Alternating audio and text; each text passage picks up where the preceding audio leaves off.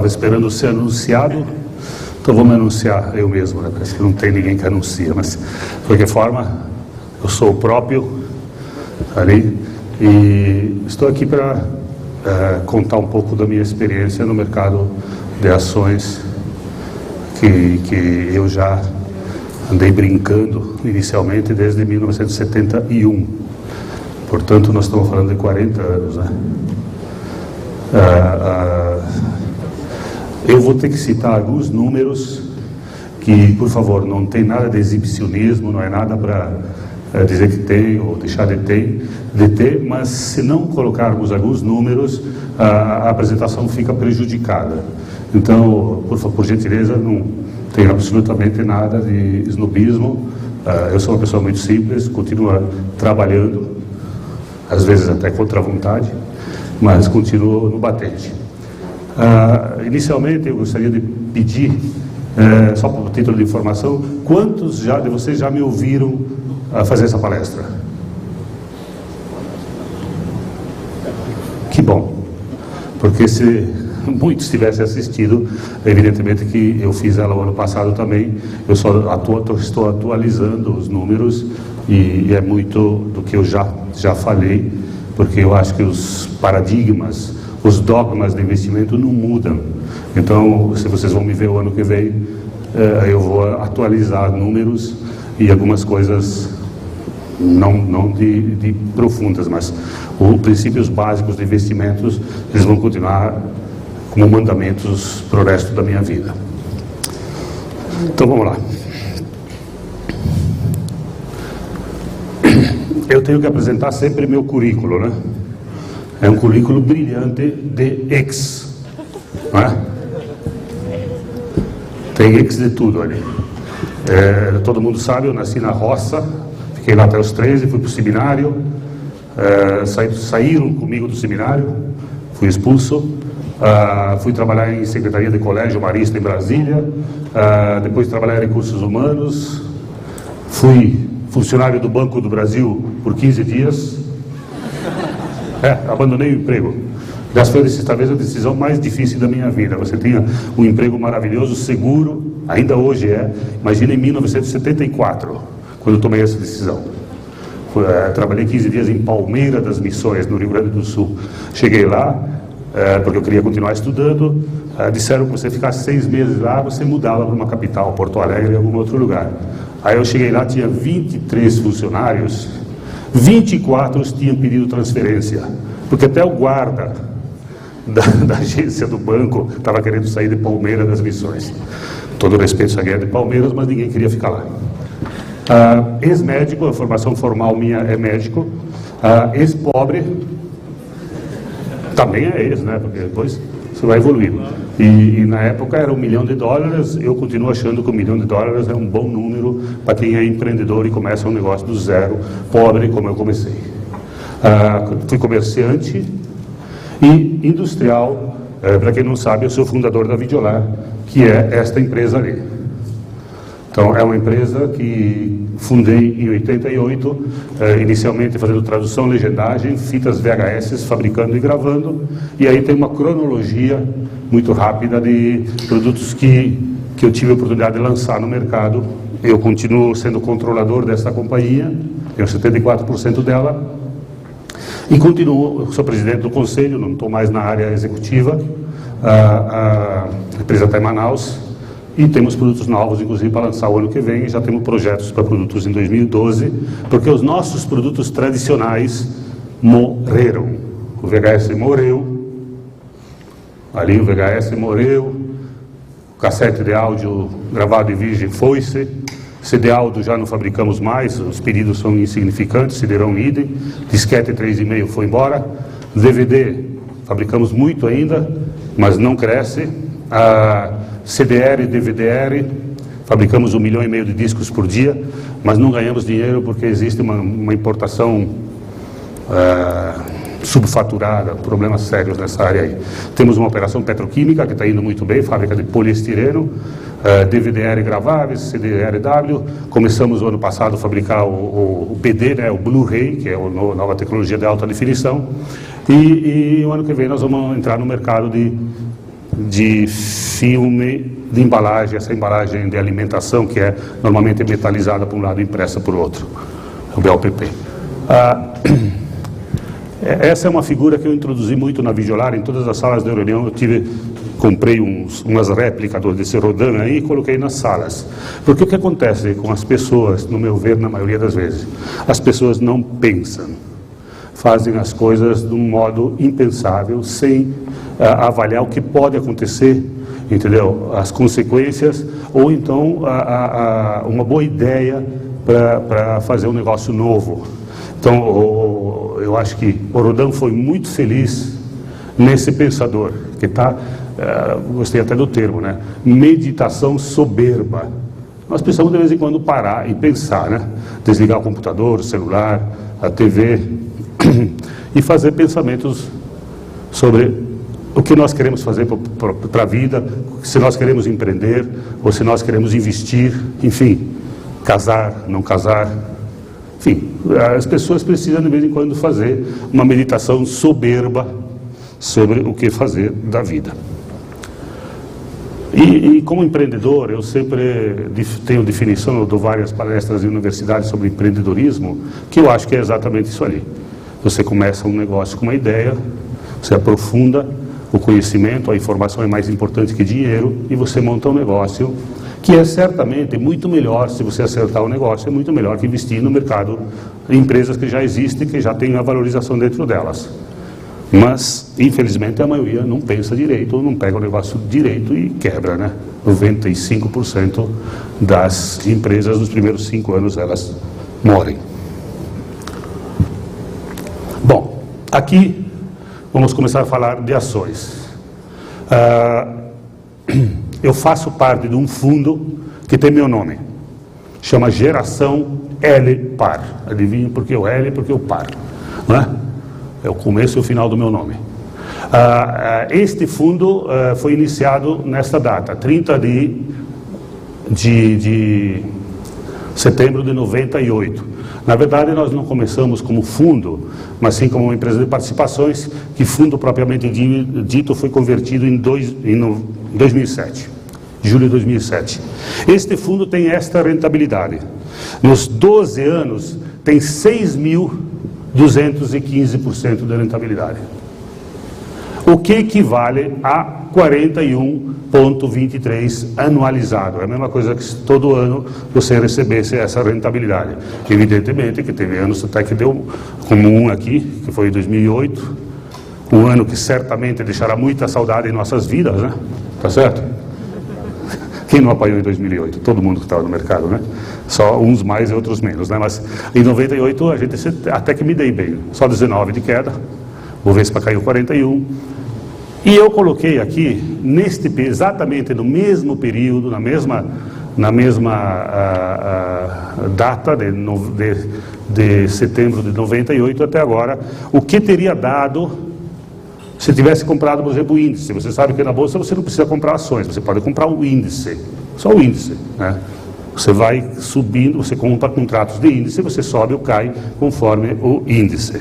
Que o índice nada mais é do que a média das ações, dos 80%, 85% das ações mais negociadas, não é? E formam um índice. Ah, ah, então, veja bem, o Ibovespa rendeu muito bem no período também. Olha, olha o rendimento, eu achei, acho muito bom, 950%, 21,6%. Agora, vocês notem que nem, o, nem, o, nem é nem o dobro da rentabilidade, mas olha, de 900% vai para 6 mil por cento. Para vocês verem o que é juro, uh, rendimento ou juro composto, né? Existem livros sobre isso, muito fantásticos. Se vocês puderem um dia pegar, meter a mão num, num livro sobre, tem muitos, sobre juros compostos, vocês vão ver que se vocês aplicarem um dinheiro a, cada, a 10% ao ano, cada 7 anos esse dinheiro dobra, não é cada 10. As pessoas pensam, não, a, a, eu ganho 10% de juro ao ano, 10 por 10%, 10 vezes 10 anos, 100%. Não, não é verdade. Ele é composto, ele vai. E esta é a beleza da história do investimento no mercado de ações, que eu sempre premio, sempre vou atrás de empresas que tenham uh, distribuição de dividendos. Porque a distribuição de dividendos, ela independe da, da, da, da, da valorização da ação. É, é, e você compra mais ações e, consequentemente, quando o mercado melhorar, se ele está em baixa, vai ser uma maravilha, porque você aumentou a quantidade de ações da sua carteira. Então, o, o, o, o Ibovespa, também com suas quedas, olha, mesmo nós vamos ver aqui que eu peguei só os últimos três anos, né? Porque os últimos três anos, principalmente 2008, foi um ano que pior que pior que 2008, só 1971 enquanto o mercado caiu 42%. Então, então brinca muito a concorrência dos dois piores anos. E nós tivemos, todos nós tivemos a oportunidade de ver um ano que seguramente vai demorar muito tempo para acontecer neste, neste nível. Também vinha, vínhamos de cinco anos, de muitos anos, de muito, teve anos ali no meio, acho que foi 2003 ou 2004, que o mercado subiu 110%.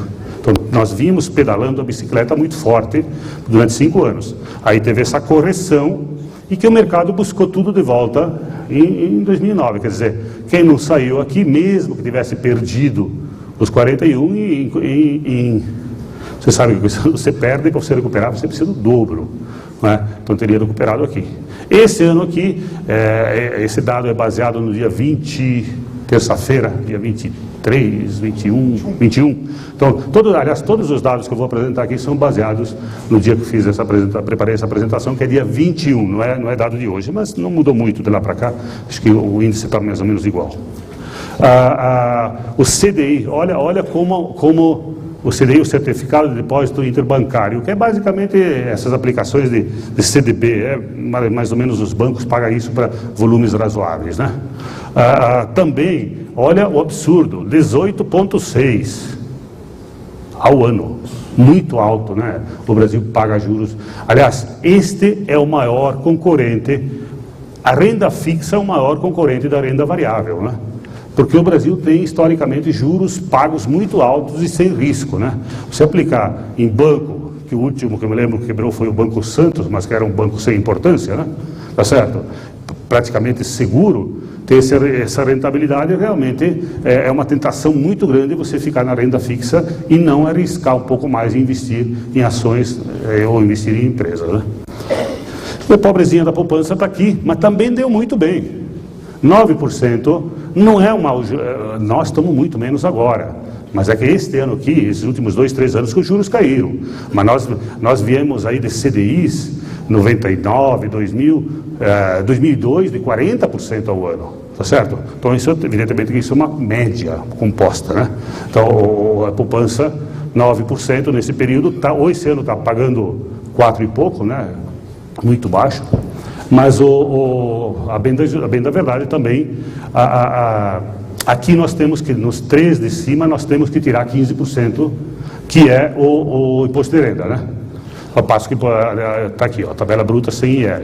Então, a, a, poupança, você sabe que não paga imposto de renda, e aqui nós teríamos que abater, tanto no índice como no, no fundo, 15%, e, e na, no CDI, depende do tempo que fica, né? Começa com 22,5, podendo chegar a 15. Então, aí depende do prazo, tem a taxação de impostos. Ah, esse fundo Uh, este fundo uh, não era um fundo aberto, é um fundo qualificado. Estamos, a partir deste ano, aceitando novos investidores no Geração LPAR.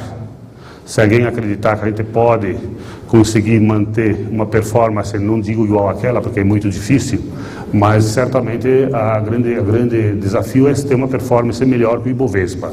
Nós sempre tivemos, nos últimos 12 anos, pode ser que algum ano se fique um pouco menor, mas com certeza, uh, na maioria nós vamos ganhar.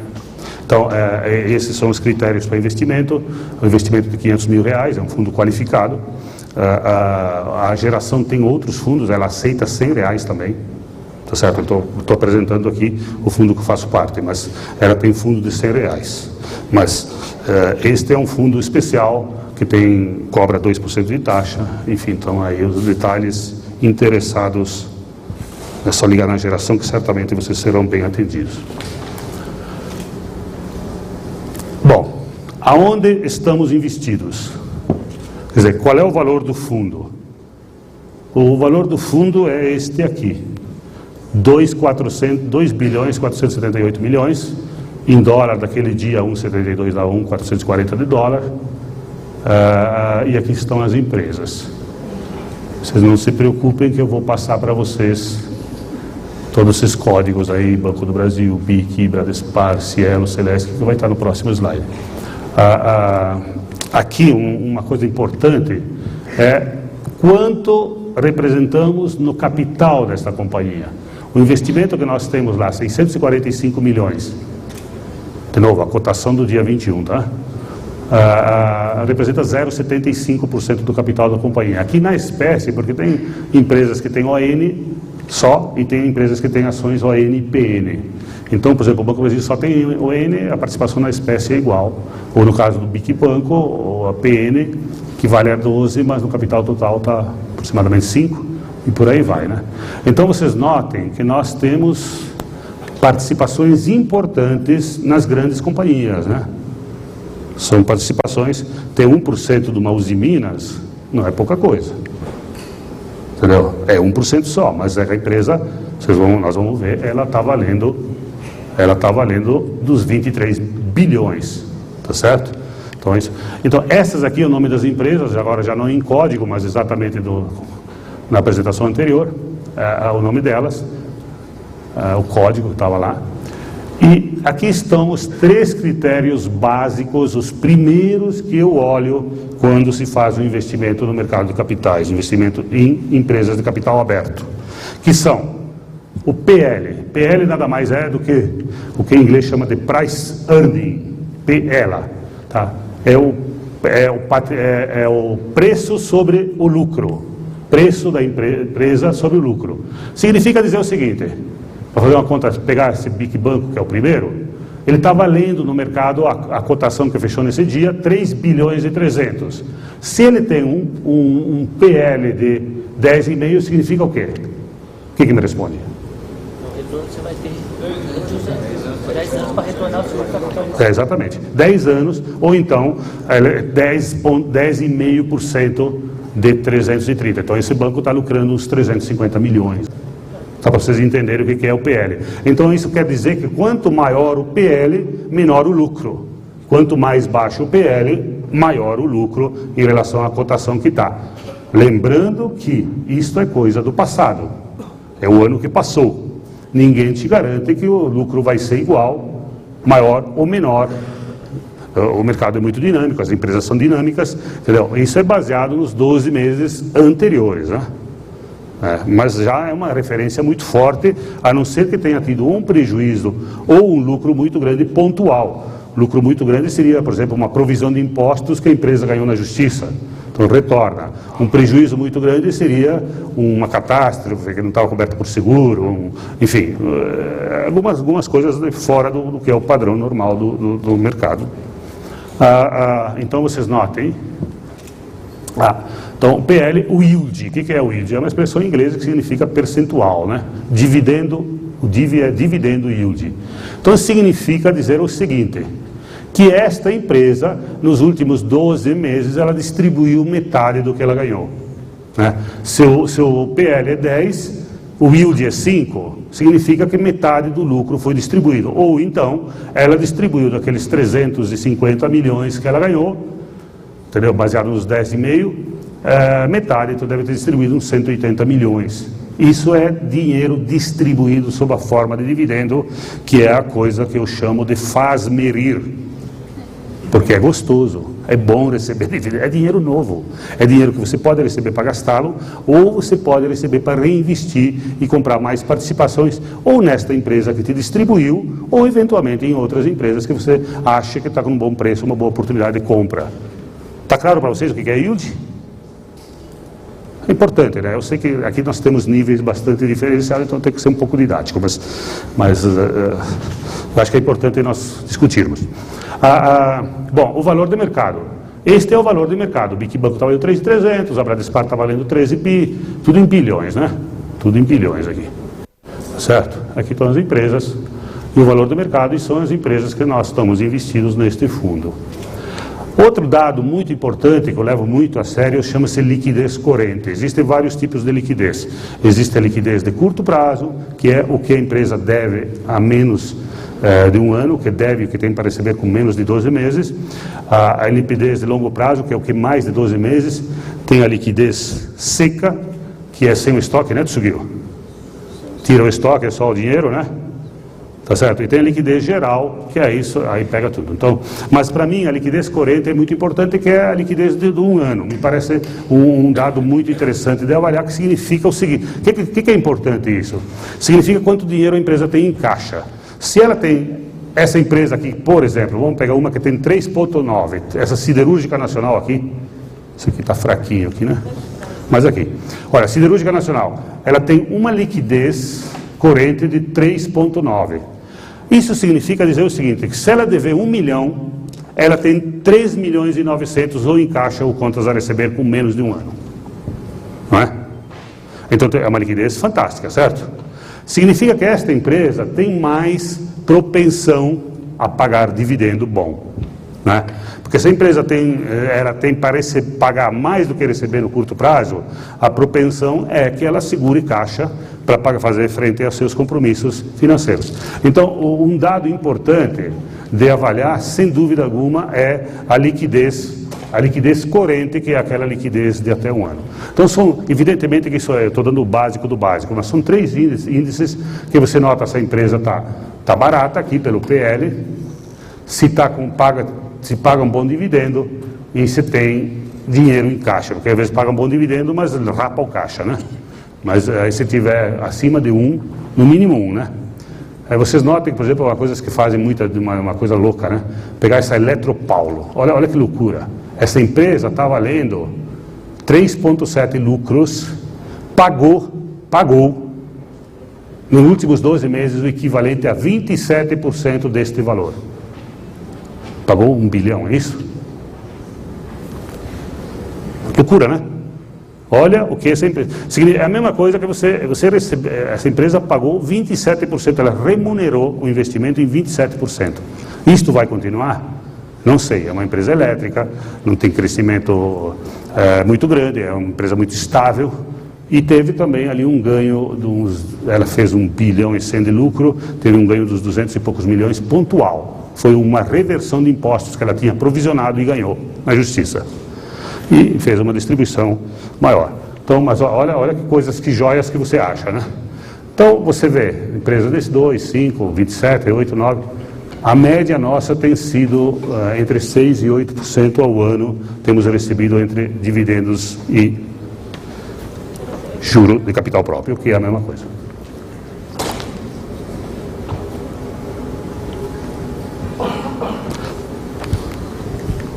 Bom, aqui é um gráfico que eu sempre apresento, que ele é extremamente importante.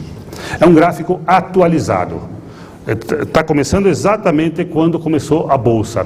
A, Bo, a Bovespa, antes disso tinha a Bolsa do Rio, né? chamava IBV, né? Bolsa de Valores do Rio de Janeiro, que, que em algum momento se juntou com a São Paulo, deixou de existir, mas a Bolsa do Rio é, era mais anterior à Bolsa, ao Ibovespa. Né? O mercado financeiro até a década de 60, 70, todo ficava no Rio. Né? O mercado financeiro mudou para São Paulo nos últimos 20 anos. Então o Ibovespa foi criado em, 60, em 68 e teve esses, essas festas, né? E essas derrotas, essas, essas euforias e essas depressões. Você nota que haja coração, né? Hein? Você imagina o, o, idiota do Parisotto, por exemplo, colocou um fusqueta aqui. Eu morava em Brasília, 18 anos, ganhei um concurso lá que dava o equivalente a um Volkswagen, e lá no colégio se falava o seguinte, todo mundo dobrava o capital cada cinco, seis meses, né? Digo, pô, se eu fiquei sem Fusca até agora, cada três carros vendidos naquela época, dois eram Volkswagen, Fusca. Né? Ah, eu digo, posso esperar mais seis meses, eu fico com Fusqueta e outro fica aplicado, né? Um ano e pouco depois, eu tinha o equivalente a um jantar, com vinho ruim. Se você vinha bom, não dava. Então, ah, por quê? Qual é o erro? Foi o primeiro erro da minha vida, né? Primeiro erro. Investi aqui, olha aqui onde eu entrei. Entendeu? Corrigido daria os 17 mil pontos. Veio aqui, a 74 veio para menos de 5 mil, quer dizer, caiu 70%, 80%, né? Ou mais. Tá certo?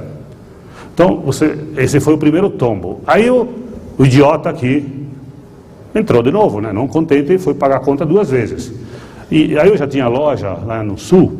Em 86, Sarney, plano cruzado, prendia preço fixo, prendia boi no, no, campo porque faltava carne, é uma loucura, né? Não sei se alguém lembra do episódio de 86, né? A maioria é jovem aqui não lembra, não lembra, mas foi bastante interessante esse ano. Fato é, mas o mercado ficou congelado, congelou, congelou o seu preço por decreto. E quem mexesse nos preços era preso, tá certo? E o mercado, evidentemente, continuaram imprimindo dinheiro, a inflação veio, e, e, mas as empresas venderam como nunca, né? Ah, e o velho Parisotto foi lá e colocou 500 mil dólares, entendeu? Que era um dinheiro, vocês viram lá que a videolária eu montei em 98, era, é, esse, aliás, eu cometi o pior erro aí, porque era dinheiro que eu tinha disponível para começar um outro negócio que eu já tinha decidido, aí eu coloquei de novo, o povo vinha subindo toda hora, né? É duro você ficar fora quando você vê o vizinho ganhando e você não ganhando, né? Fica triste, né? Por que, que o idiota do meu vizinho, que sabe menos que eu, é, trabalha menos que eu, ganha dinheiro e eu não ganho? Né? O pior negócio do mundo é o ganho do outro e a sua perda, né? Você sempre fica triste com o que o cara ganha e você perder. Então, nessa oportunidade, eu, eu ah, perdi Entrei aqui, não sei exatamente o mês, mas o fato é que eu entrei, meio milhão de dólares, que eu vendi em 87, tinha caído 60%, 70%, dinheiro que eu tinha guardado, era dinheiro que não era para investir no mercado. Eu sou da opinião que o mercado de renda variável você investe sem prazo para retirar, você pode investir com, com, com, com objetivo de rentabilidade, mas não prazo. Eu digo, ah, vou investir esse dinheiro para dobrar descontado a, o, a outra opção de investimento, por exemplo, renda variável. Pô, se o mercado deu o dobro de renda variável, eu vou lá e tiro. Agora, se você eh, tem um dinheiro para aplicar, eu preciso dele daqui dois anos, não é o lugar para aplicar, porque é um lugar muito. Daqui dois anos nós podemos estar muito bem, como podemos estar outra crise de 2008, né? que pode nos deixar muito triste. Então você pode ter objetivo. Por isso que renda, investir em, em ações, tem que ser um investimento o cara diz, as pessoas todas falam que tem que ser investimento de médio prazo. Ninguém definiu que, quanto é esse médio prazo, né? Tá certo? Quanto é o médio prazo? Eu não sei. Médio prazo para alguém pode ser seis meses, para outros seis anos. Tá certo? O fato é que se você precisar, tiver data certa para precisar, não cometa um equívoco, o equívoco que eu já cometi, porque você vai sair numa hora que eventualmente não pode ser uma, uma hora boa e você tem que realizar o prejuízo. Porque tanto lucro como prejuízo, ele acontece na hora que você compra ou na hora que você vende. Então, foi o segundo tombo, e ali, esse gráfico eu sempre apresento, porque foi exatamente esse gráfico que me caiu na mão quando eu vi que eu, que eu era um asno. É, eu entrei para pagar a conta duas vezes, duas vezes no pico, né? 2 a 0 para o mercado e eu querendo ganhar dinheiro no mercado, né? É lógico, você perde, é, é que nem o. Você está no cassino, né? No blackjack você começa a perder e vai dobrando, dobrando, mas você tá, derraparam tudo. Mas você quer sempre se recuperar. Não é? E ali me caiu um gráfico desses que eu vi, não preciso nem ser um sábio, né? E vocês estão tendo isso de graça que, que foi feito o investimento na hora errada. Porque se eu tivesse investido aqui, por exemplo, em 82, em 68, eu teria multiplicado aqui 2.500 pontos para 30 mil pontos. Eu teria multiplicado o capital por 10. E olha, eu faço questão de dizer que esse gráfico é IGP-DI. Ele é deflacionário, quer dizer, é moeda constante, de verdade corrigido pela inflação. Não é que tem que pôr a inflação, não, por... não ele já está corrigido, tá certo? Então é moeda constante. Nós, é, é a mesma coisa, é, mil reais aqui, é o poder de compra dos mil reais aqui é o mesmo poder de compra que os mil reais aqui em 2008. Ele está ele tá ajustado pela inflação. Isso que é importante. Tanto é isso que eu estou fazendo, que, que o mercado, o pico do mercado que foi em maio de 2008, foi 74, né? 73, 73,500. O pico foi esse. Eu estou atualizando ele pela inflação. É 79, equivale hoje a 79,300. Então, para o mercado recuperar o que foi o pico em, 2008, o mercado, esse ano, sem dever nada, ele tem que ir a 70 a 79. Ele fechou nessa data 67, hoje fechou, acho que 67 também, né? Quanto fechou hoje o mercado? 68,500. Então tem 1% a mais, mais ou menos, do que fechou hoje. Então, a, a, a, nós estamos ainda longe longe do, do, do pico que foi é, nessa data com hoje. Né? Nós temos aí uns, uns 12% para buscar ainda, pra, só para recuperar. Mas o gráfico realmente é esse, né? Então você nota que tem sobes e desces, olha. Esse, esse fundo que eu mostrei lá antes, ele começou aqui, em 98, aqui. Em, em setembro de 98. Ah, eu esqueci de contar onde me dei bem também, né? Aqui eu me dei bem. Em, em 1990, ah, ah, como já tinha visto esse gráfico, veio o plano Collor, todo mundo lembra, sequestro de, de dinheiro, não tem dinheiro no mercado, e a Videolar começou a bombar porque os, as fitas de vídeo, os filmes começaram a vender muito porque a pessoa não tinha mais dinheiro para ir jantar fora, né? Então ficar em casa olhando, a mulher olhando o marido dela, ou o marido olhando a mulher, por mais bonita que seja, ia cansar, né? Ia, ia acabar assistindo filmes, e realmente o mercado em 1990 de filmes foi fantástico, bombou muito, e a companhia começou a ganhar dinheiro, tá certo?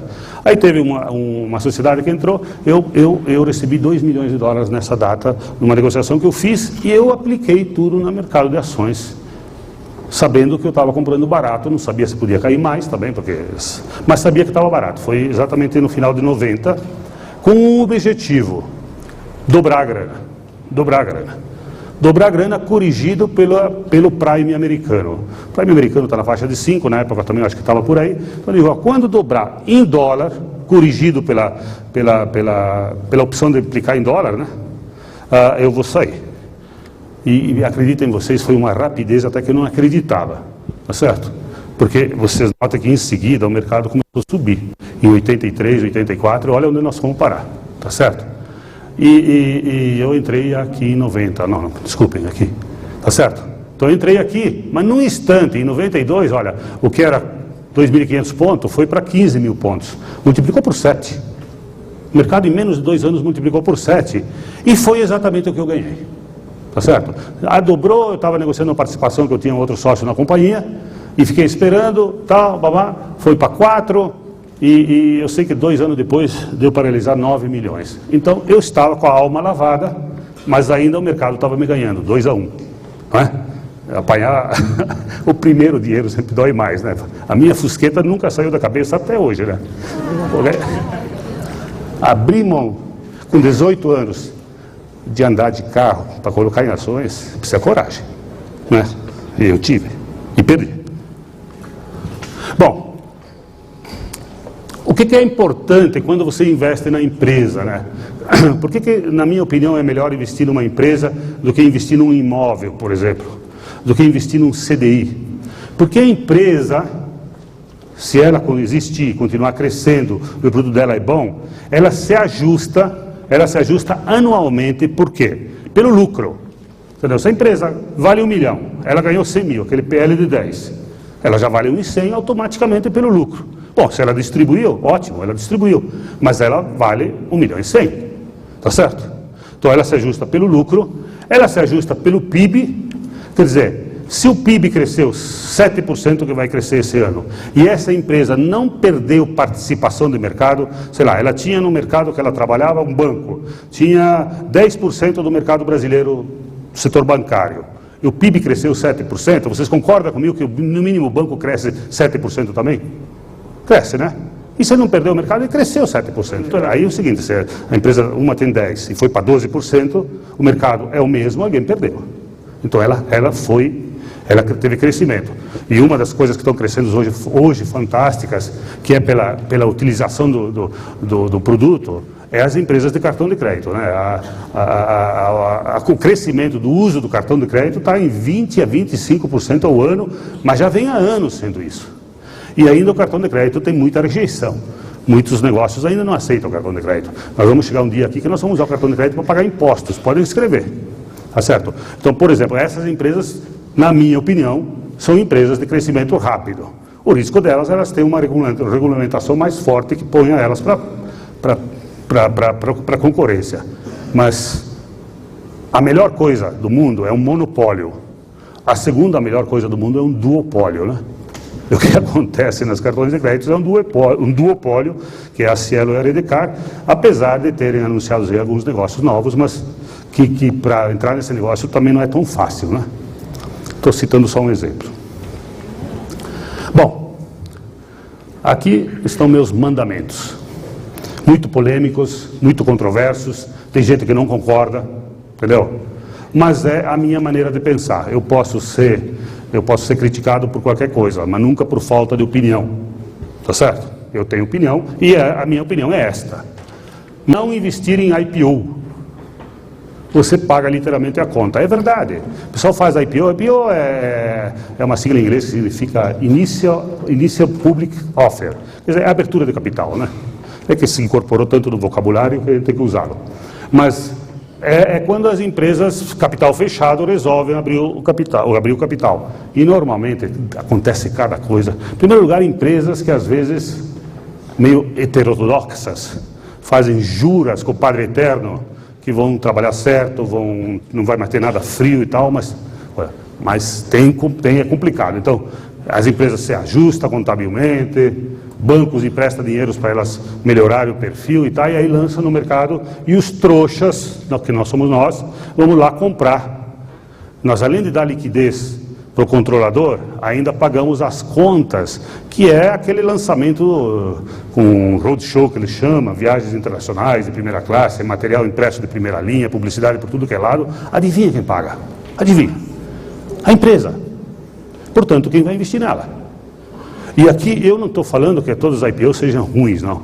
Estou falando que a maioria é, porque toda regra tem sua exceção. Mas o fato é que, que quem abre um capital deveria premiar o seu acionista, está tendo liquidez, deveria premiar o seu acionista com um bom investimento, coisa que não tem sido a regra. Pouca diversificação, uma ação por mês é importante. Vocês notaram lá que eu tenho 14, se alguém contou, né? Mas é que eu considero duas lá, uma só, que é a Cielo e a Redecar, e tem uma lá que eu quero pôr para fora, mas não tem comprador. É, então, na verdade, são 12 empresas, porque eu acho que até é muito. Eu sempre digo, eu tenho 12 porque eu não tenho personalidade suficiente para ter duas. Não é? é verdade, porque todo ano a diferença de rentabilidade é uma, duas, três no máximo. Tá certo? Três no máximo, tá certo?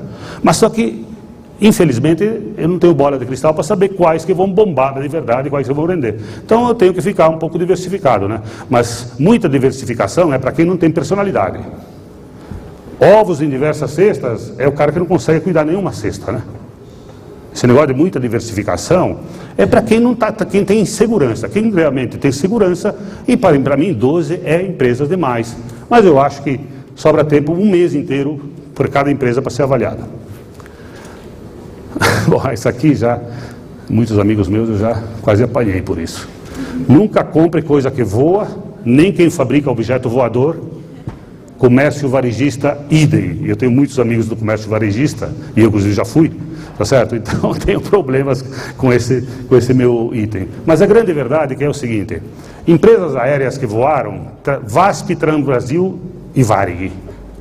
Desapareceram. Todas. Em 10 anos. Sumiram. Como por encanto. Lá fora, mesma coisa, não é uma exclusividade aqui. Lá fora, a maioria das vezes são salvas pelos governos.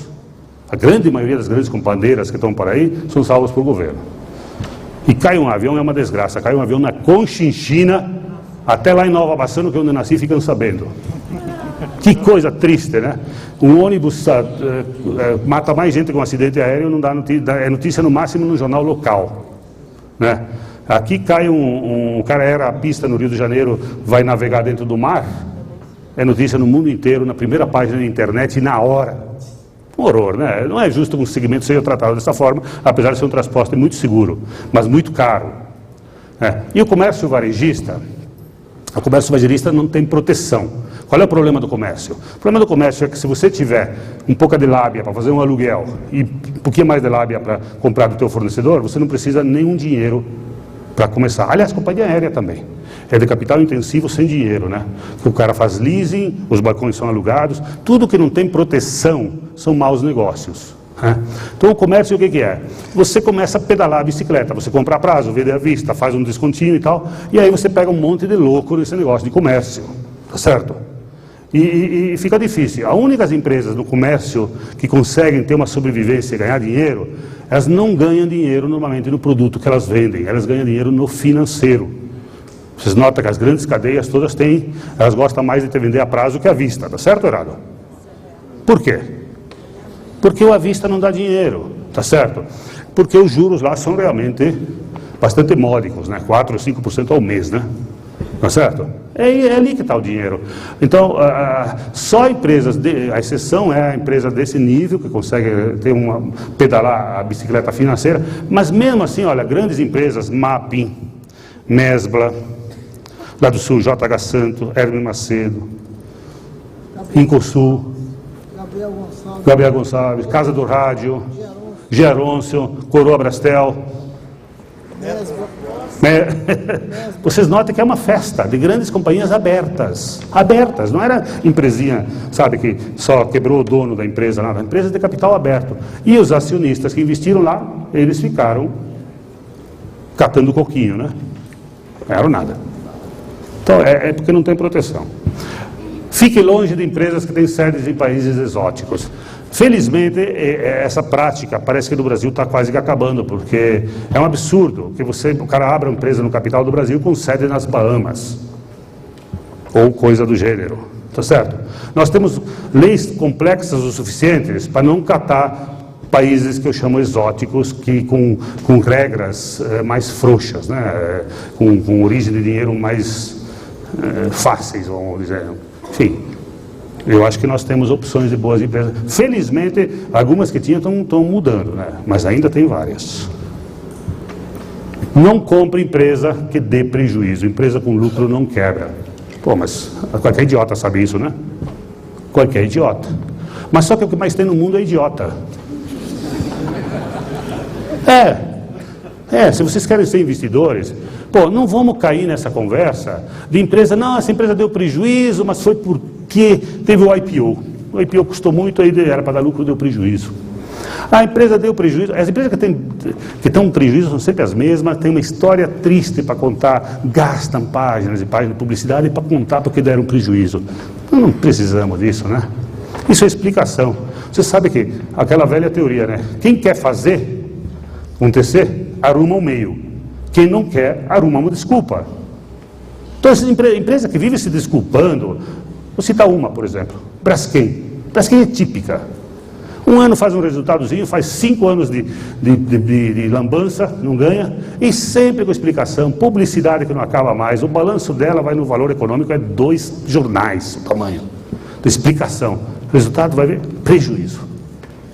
Ah, não dá, né? Esse pecado eu já paguei.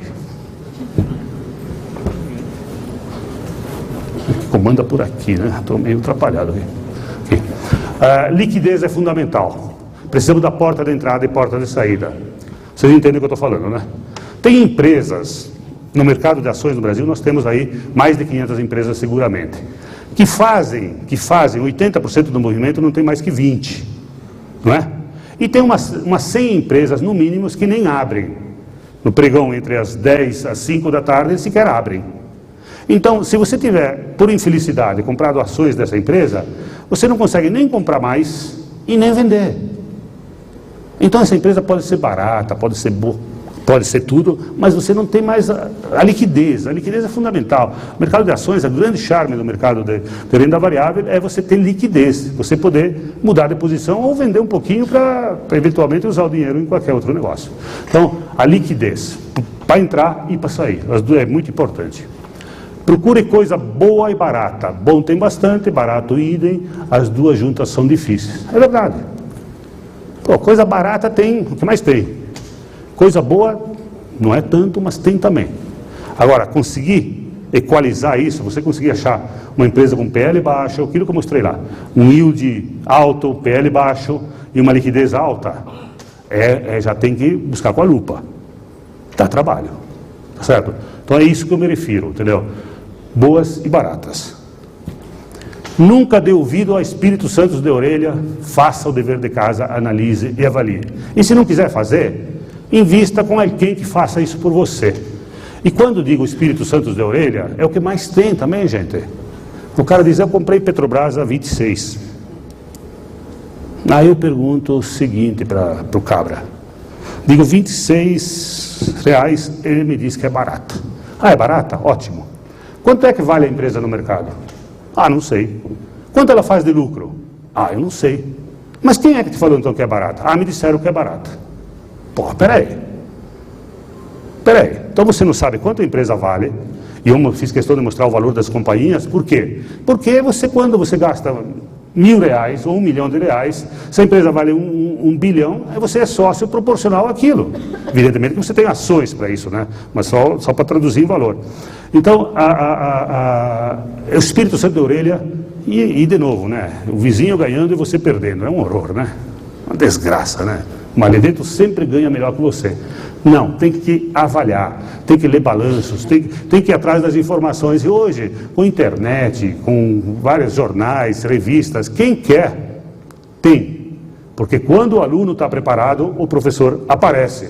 Eu não tenho pretensão de ser professor de vocês, mas eu estou aqui contando minha experiência. Vocês estão aqui. Vocês poderiam estar em casa, poderiam estar em qualquer outro lugar, um trânsito infernal que leva duas horas para chegar aqui, mas vocês estão aqui. Tá certo? Então, sinal que vocês têm interesse em aprender. Isto é importante. Não tenho proteção de ser professor, mas ao mínimo que vocês não cometam as idiotices que eu fiz.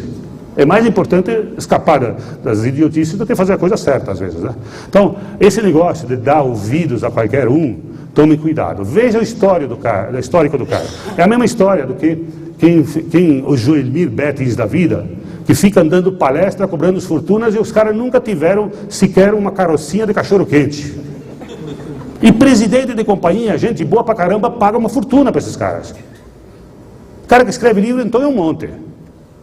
O negócio do cara é escrever livro, né? Ensina o cara a ser empreendedor. Mas, pô, o empreendedorismo dele é vender livro. A não ser que você queira ser um escritor também. Tá certo?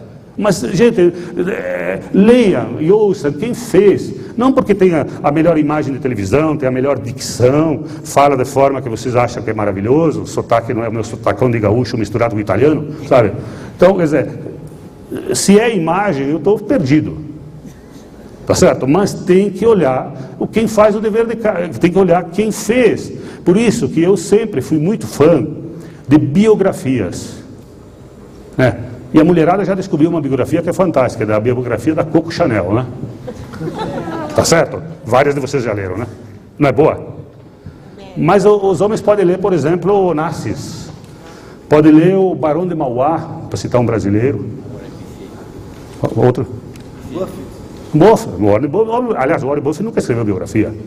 Todo mundo escreve sobre ele, ganha livro em cima das costas dele, ele nunca escreveu nada. Ele escreve só o relatório anual do de gestão, mas o Warren Buffett nunca escreveu nada. Quem escreve é sobre ele ganha dinheiro. Bom, enfim, é, o que eu quero dizer é o seguinte: leia biografias, depende do segmento, biografia sempre vale a pena. Eu nunca tive educação formal de administração, nem contabilidade, nem nada dentro de ações. Mas o que eu devorei de livro, vou te dizer uma coisa, foi uma desgraça. E leio muito ainda, né? revistas especializadas e livros sobre esse setor. Tenha coragem e personalidade de enfrentar a maré contrária. Controle o medo na queda e a ganância na alta. Claro, claro.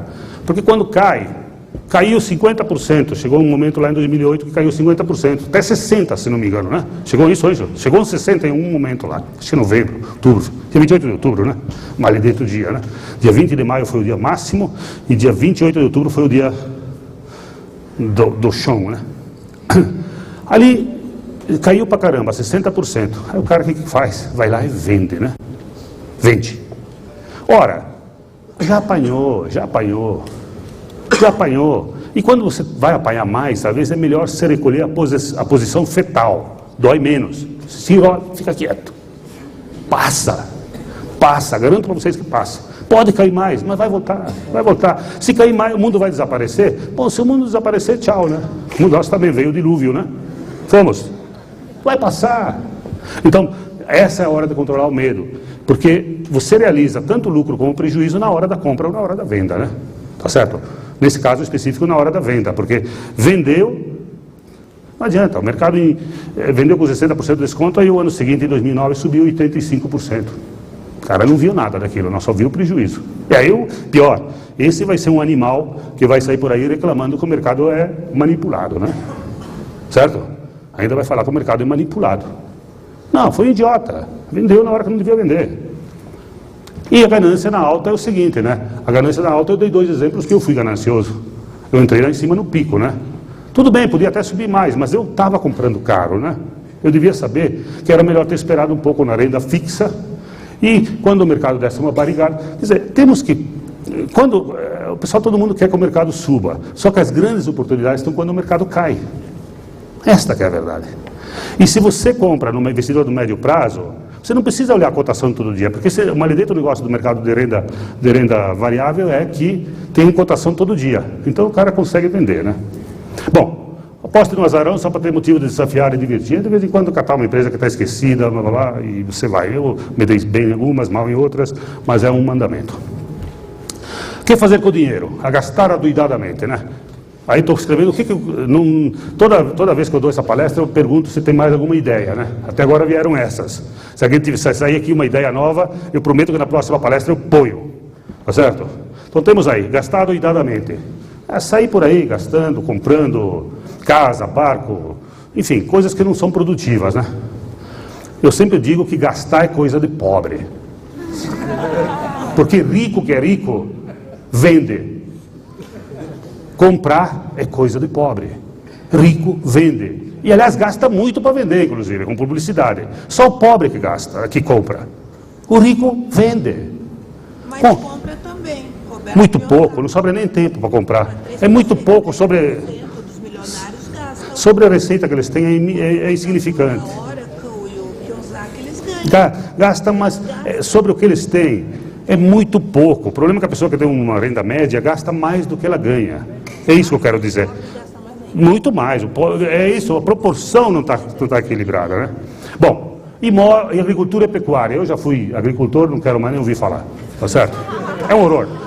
O ano que tem preço não tem, não tem safra, o ano que tem safra não tem preço, muito mosquito, muito pernilongo, cobra, o diabo, sabe?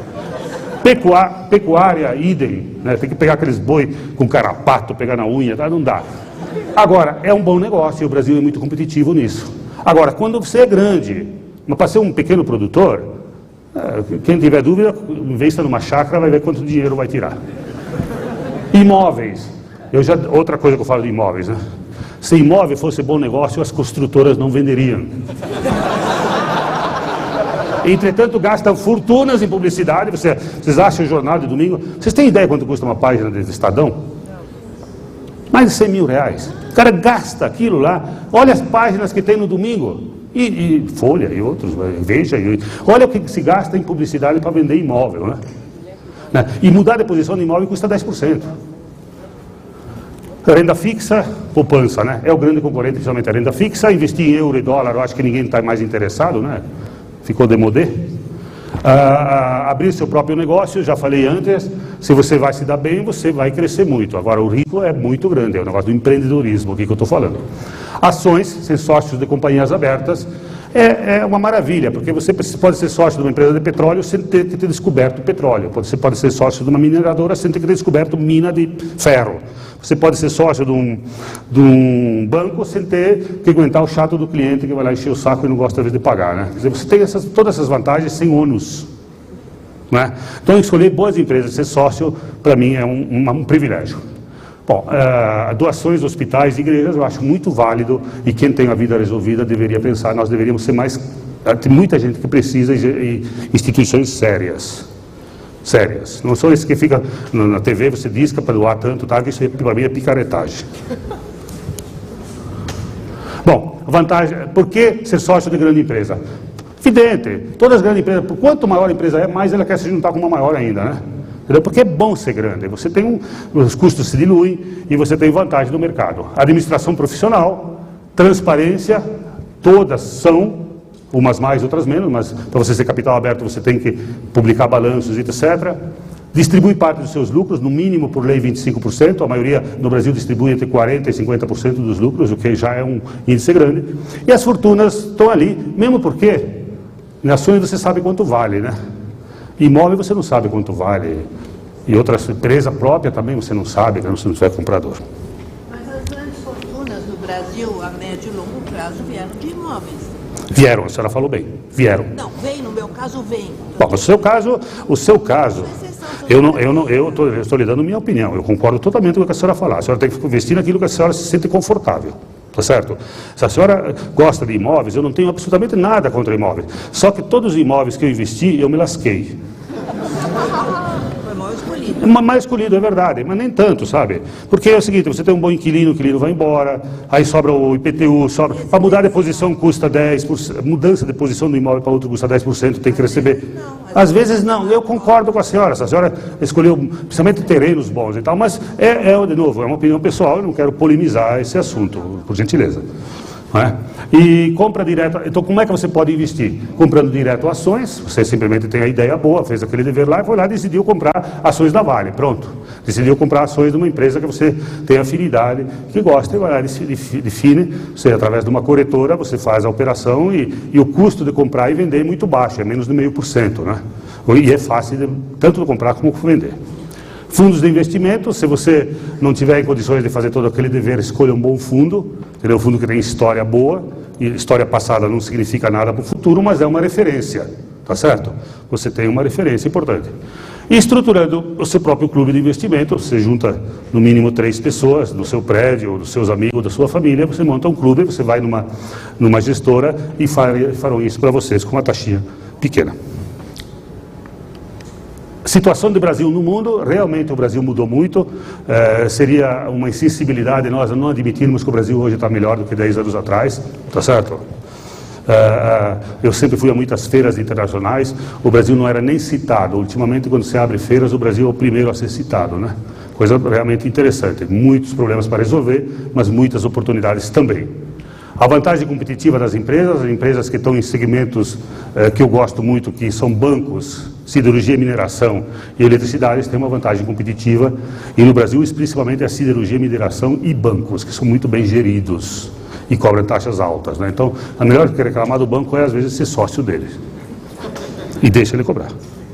Ah, ah, porque é bom, é bom trabalhar com gente correta. A gente pressupõe que se você teve a opção de escolher uma empresa, você não pegou, não pegou uma empresa safada, né? Você pega uma empresa que você confia, que tem uma gestão boa, que tem gente capacitada, produto bom, com qualidade e preço justo. E era isso.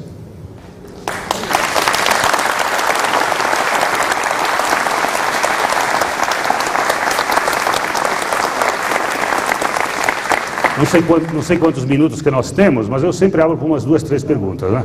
E, e, de novo, aqui, minha senhora, eu quero ser muito franco com a senhora, é uma opinião pessoal, assim como eu respeito sua opinião pessoal. Nós podemos, em outro momento, falar quanto nós quisermos, mas opiniões pessoais são opiniões pessoais. Eu consigo uma rentabilidade de 41%, eu não sei se no imóvel eu teria conseguido. Mas, enfim, são, eh, tem alguns que dão mais, outros... Eu gosto tanto que a minha língua é. Não, mas, mas nós precisamos do imóvel, senão nós vamos morar onde? Nós precisamos, tá bom? É isso. Desculpa.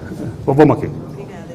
É, pela experiência que o senhor tem assim, o que o senhor imagina a tendência no índice Bovespa nos próximos dois anos? Você sabe que a semana passada eu fui almoçar com o Paul Krugman.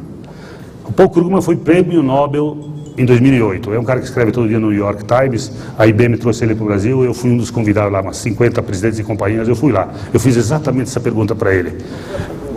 É, a pergunta que ele fez é o seguinte: o que, que eu estou pensando para os próximos anos Ibovespa, né? Tá certo? É, e eu pedi o que, que ele achava do Ibovespa e do mercado americano, porque eu vi que do Brasil ele tinha lido nos- nas revistas nos últimos dias que não sabia nada, o tal do Paul Krugman. Né? Ah, e ele me respondeu: I avoid this question. Eu passo essa questão, ele me falou. Só isso ele me respondeu. Então é muito difícil. Você quer que eu minta? Qualquer coisa que eu te disser, eu tenho 50% de chance de acertar e 50% de chance de errar. Então eu não. Mas eh, por isso que é importante é escolher empresas boas e baratas. E aí seja o que Deus quiser. Se o mercado sobe, é ótimo. Se o mercado cai, você compra mais com os dividendos que tem. Então, então não há como você ter previsão, porque também não teria graça, né? Acredita que possa haver com a América Latina uma globalização, Brasil, Argentina, É, o que eu posso te dizer é que as empresas no Brasil hoje, baseado no lucro que elas estão tenta- tendo, pouco- poucas vezes estiveram tão baratas. Mas aí tem que pressupor que o lucro vai continuar e vai crescer. Se nós tivermos menos lucro, vamos ter problema. Então, quer dizer, isso eu posso te afirmar. Agora, projetar se vai ter mais lucro ou não, eu, eu particularmente acho que sim, mas como não acho, né? Eu não posso, eh, ninguém, franca, não há, não há. O Paul Krugman que só faz isso, disse, oh, I avoid. Aí descobri que avoid não significa eu passo. Só um pouquinho, tem outro aí. Aqui. Você acredita nas, nas empresas do like? Eu, eh, I, avoid. Ela me perguntou se eu acredito nas empresas do Ike Batista. Vocês não viram a empresa do Ike Batista aí? Vamos, vamos. Eu, quanto tempo nós temos? Quem comanda o tempo aqui? Não, eu não sei. 70. Eu, por mim, eu não tenho problema nenhum. Oh, Robert, muito boa noite. Ah, tá, o capo de tudo e cap, o dono da feira está ali. Um grande prazer tê-lo aqui, Robert. Agora se associou com a Rede Globo e a RBS. Está metido, né? Não, que mara, parabéns. Agora ele é, ele é o ele é o dono, é o criador da Infomoney. Aliás, vou dar salva de palmas para você.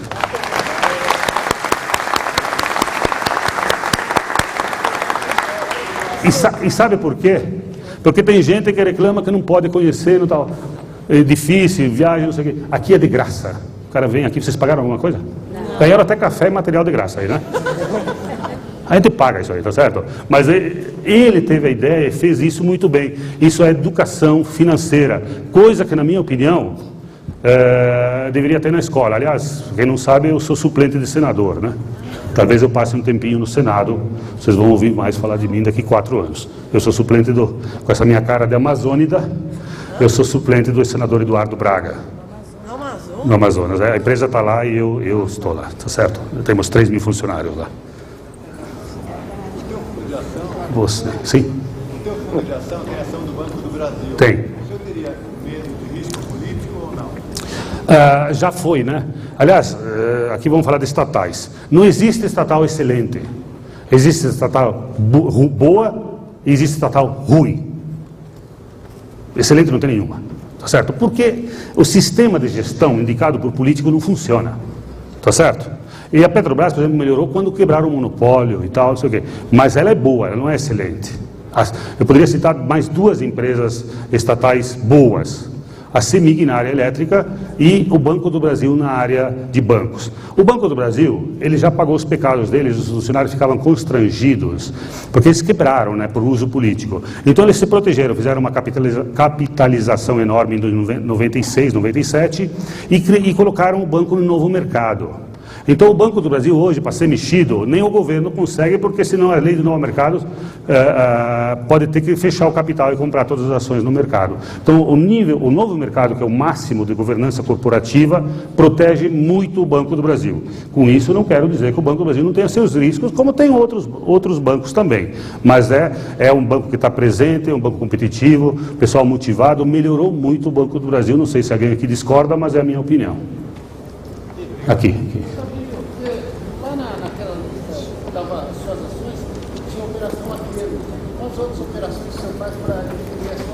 Tá bom. O que ele está falando é o seguinte: ele viu que lá no capital meu tinha 2,600, 2,700 e tinha 200 e tantos milhões a menos que é termo. Na verdade é o seguinte: é, é, nós operamos lá com um pouco de termo até no máximo 10% da carteira, que é quando julgamos que uma ação está é, barata e não temos dinheiro no caixa, no fundo, né? E que temos previsão de receber entradas ou dividendos, né?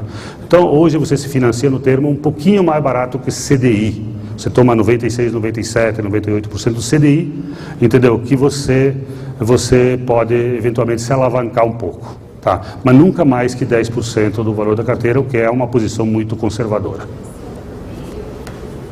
Sim. É, a Souza Cruz paga 100%. Sei. Por que ela não está Muito boa pergunta, já tive. Né? Ela falou que Souza Cruz paga todos os dividendos. Lógico, Ninguém mais, não tem mais fumante novo aí, né? Só tem fumante velho que vai morrendo, né? Concorda ou não? É, tem alguns idiotas que fumam novos, né? É, mas é, a verdade é o seguinte, né? A Souza Cruz é uma companhia madura para o declínio. Né? Então é uma, é uma empresa que não precisa mais fazer um investimento em novas fábricas, em, em, em, ganhar mercado. Ela não pode mais nem fazer publicidade. Vocês se deram conta que cigarro uma vez tomava conta, a contracapa da revista era todas. Vocês lembram disso? Hoje não existe mais, não pode nem mais fazer publicidade, nem em TV, nem em jornal, nem em revista. Então, basicamente, ela vive da sobra, quer dizer, ela, ela vai viver muito tempo porque o fumante de cigarro é compulsivo, ele não deixa de fumar. Mas é, por isso ela pode distribuir todo o dividendo. Mas não é uma empresa que a gente sempre busca de crescimento. Você tem uma empresa, por exemplo, que na minha opinião, pode ser diferente, ela não tem crescimento, essa é a própria.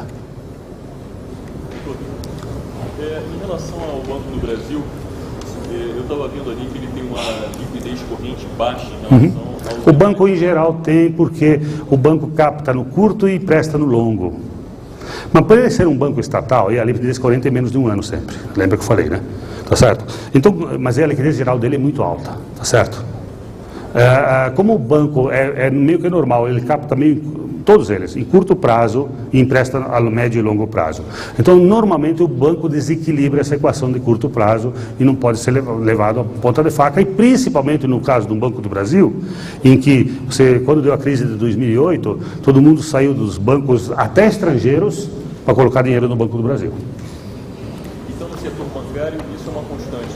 Setor sim, sim, sim, por causa de, dessa característica. Né? Os bancos pequenos têm que se proteger mais, porque quando em caso de crise eles são os primeiros que a turma fica com medo deles. Né? Os bancões, é, aquela velha história que está no mundo, é tão grande que não pode quebrar. Né? Então, os bancos de alguns tamanhos, por exemplo, você não pode imaginar um Banco do Brasil quebrar, um Bradesco, Itaú, né? Caixa, os bancos que sobraram realmente grandes. Senhora? Qual é a sua opinião é, no Brasil das cooperativas de crédito? Você acha que elas Qual é a minha opinião sobre cooperativas de crédito no Brasil? Uh, não conheço muito o assunto, tá certo? Então fico um pouco te devendo. Eu sei que são sempre negócios pequenos com empréstimos pequenos, né? Normalmente patrocinado por alguma empresa ou uma pessoa põe dinheiro. Eu, eu, eu te confesso parece que as taxas são, são ba baixas, mas os valores para negócios muito pequenos, né? Então eu não posso evoluir muito nesse assunto. Vamos encerrar, né, Robert? Então vamos fazer três perguntas, certo? Voltando à área de imóveis, temos uma eh, grande abertura de construtoras incorporadoras à Bolsa. E? Nós temos aí dentro, se você viu, Tecnisa com 10%. Tecnisa, o fundo tem 10% dela, que nós achamos que ela está muito barata, empresa de pequeno porte, e em algum momento essa empresa, na, na minha opinião, ela se incorpora a uma grande empresa, se incorpora uma grande empresa e pode ter um ganho. Mas eh, temos participação sim. Bom, como é que vamos fazer? Tem muito. Por gentileza, é, no caso de um investidor a longo prazo, é, que fica atento às notícias do mercado, como aconteceu em 2008, a quebra do Lehman Brothers, ou agora com a crise europeia, a quebra de um banco central, não seria uma boa estratégia sair do mercado, colocar o dinheiro numa renda fixa, ou colocar o dinheiro... Você, você vai me avisar, você vai me avisar isso, né, quando acontecer. Quando acontecer o Banco Central, é claro que Ele está dizendo o seguinte: em caso de que venha uma grande crise, não seria uma boa estratégia sair no mercado e colocar o dinheiro embaixo do colchão ou num banco? É, onde quiser. É, o único problema está em quem vai te avisar que isso vai acontecer. Não existe isso, infelizmente. Aliás, que bom que não existe, né? Senão ah, não tinha graça, né? Era, era, uma- era aqui, era, era o matemática, é, ciência é, exata, né? Mas não é. Qual é a sua ação preferida Minha ação preferida, aquela que paga bom dividendo. dessas aqui? Não, não tenho, todas estão aí, são minhas queridas. Mas é, a ação preferida. Cidade maior da Eternite, né? Não, é, a cidade maior investimento ali hoje é o, o Banco do Brasil, que tem quase 700 milhões. Mas, enfim, é, às vezes em quando eu faço pequenos movimentos dentro da. calibrando um pouco dentro do- das próprias empresas que existem, né? Sem pegar empresas de fora. Ah, então, para uma questão de atualidade, eu fiquei sabendo pela CBN que você iria investir ah, eh, na Petrobras, ou seja, participar dessa, desse lançamento. E quais suas razões e quais suas previsões em relação às ações da Petrobras? Não, o fundo, na verdade, o que- eu falei foi o- a, a geração estava investindo na Petrobras, porque a geração tem muitos fundos, mais de 40 né, fundos lá dentro. Então a casa tem posições que alguns clientes, fundos geridos, pedem para ter Petrobras. Então estava se investindo na Petrobras. Eu, particularmente, a senhora viu, eu não tenho Petrobras. E nem, nem participou dessa, desse lançamento? Não, a casa participou, o fundo não. Qual Não. a previsão? É, to- é todo mundo que quer saber isso, inclusive eu, né? Qual a previsão que vai, que vai acontecer com a Petrobras? É difícil, né? O fato é que bateram muito nela, inclusive ela está jogando o mercado para baixo esse ano. Eu espero que em algum momento isso vá mudar. Agora, tem um problema adicional ali, né? Ah, ah, 130 bi que colheram no mercado, eles podem virar 400, porque isso alavanca mais duas vezes. Né? O limite de endividamento da Petrobras é 35%, então significa que podem gastar 400 bilhões nessa alavancagem que teve na Petrobras. Aliás, alguém me assoprou aqui, Lula, presidente da Petrobras. E o Chaves, presidente do conselho, porque vai juntar com a, com a Venezuela. Só pode ser brincadeira, mas eu ouvi aqui, né? Falei que tinha de entregar. Vamos encerrar? Ah, Temos Vale e muita. Opa, Bradespar. Bradespar é, é, é 95% da a. Bradespar é uma holding que 95% dos investimentos estão em Vale. Inclusive o presidente da Vale saiu da Bradespar, saiu do Bradesco, que saiu do Bradespar, que é o Anieri, que saiu de lá. E, e, e 5% é CPFE. Então você investir em Bradespar, você está comprando Vale, que eu não sei quando posso te afirmar quanto é hoje, mas é sempre entre 15% a 20% de desconto sobre a participação que ela tem na na vale sem considerar a, a valorização que ela tem como bloco de controle. Eu, e eu vou mais longe. É, às vezes eu profetizo algumas coisas. Eu acho que para o Bradesco isso não é mais, ele é o controlador, não é mais tão importante. Em algum momento pode ser que, que este controle, que está dentro da Vale Par, que a Bradespar está dentro do, do Vale Par, junto com a Previa, Mitsui e o BNDES, BNDESPAR, eh, pode ser que a, a, a Bradespar saia e tenha um prêmio grande por ser prêmio de controle. Então essa é a razão. A Bradespar também é acionista da Vita Cielo. Não, não. A Bradespar só tem é nove- é 95% de, de Vale e 5% de CPFE. Ela tinha Scopus, tinha NET, tinha eh, uma coisa ali, mas saiu tudo fora. No caso da, da, da, da Vale, que existe um quadro bem forte dessa, vamos supor que ganha Dilma, e de uma reestatização, até com boatos de saída do Aguinés, isso, na sua opinião, é um retrocesso? É um... Você acredita nisso? É que ele está dizendo o seguinte, na Dilma ganhando, a Vale poderia ser reestatizada, certo? Não, mas pelo menos a mudança que estão querendo derrubar o inquérito, ele teve uma Seria, seria um equívoco sem, sem, sem eu não, sinceramente eu nem penso nisso, né? Porque a Vale, se você olhar quando ela é estatal e quando ela é privada, seria um retrocesso, sabe? Seria, seria realmente eh, um desrespeito total aos acionistas, ao país, né? Porque foi, foi privatizada e comprou quem quis, né? Tá certo? Então, não, não, não, sinceramente, aliás, eu vou dizer uma coisa, o Lula que na minha opinião tinha cara de ser mais radical que a própria Dilma. A Dilma é uma gerente, eu gosto muito dela, eu acho que ela é uma gerentona boa. eh, Eu acho que nós vamos ter. Temos que tirar do PT esses aloprados aí que ficam sempre fazendo arte, né? Tá certo? E o Lula dizer que não sabe, né? Isso está errado, né? Porque tem que quem faz arte, vai ter em qualquer governo. Só que, que a diferença é que não está penalizando, né? Então, quer dizer, se há uma corrupção, tem que ser mais duro, né? Não pode ser essa linha frouxa aí que, que faz muito por acordos políticos e ter sustentação. O grande problema, eu não quero entrar em discussão política, né? mas esse país tem um grande problema que é, é precisa de uma reforma política que ca- cata voto em qualquer buraco que tenha gente eleitor no país. E se você observar, a, a oposição esvaziou, murchou, porque ninguém consegue ficar na oposição eh, sem dinheiro e sem poder. Então o que está acontecendo é que os estados estão fazendo seus governadores, o federal está fazendo seu seu presidente. Então, como regra, como regra, todo mundo está fazendo sucessor. As campanhas são muito caras e, e- e- e- as- enfim, não, não vamos polemizar mais o assunto, mas eh, não é, não é o objetivo. Você falou que quando tem uma grande queda como a de 2008, é melhor você segurar do que vender lá embaixo. Mas você pega um exemplo como o do Nikkei, que cai durante quase 20 anos. Aí você faz O Japão. O Japão é o típico do país maduro e velho, não é? Esperamos que nós não vamos ver nossas gerações. Então é um país que não cresce mais e as pessoas não morem. Entendeu? Isso é ótimo.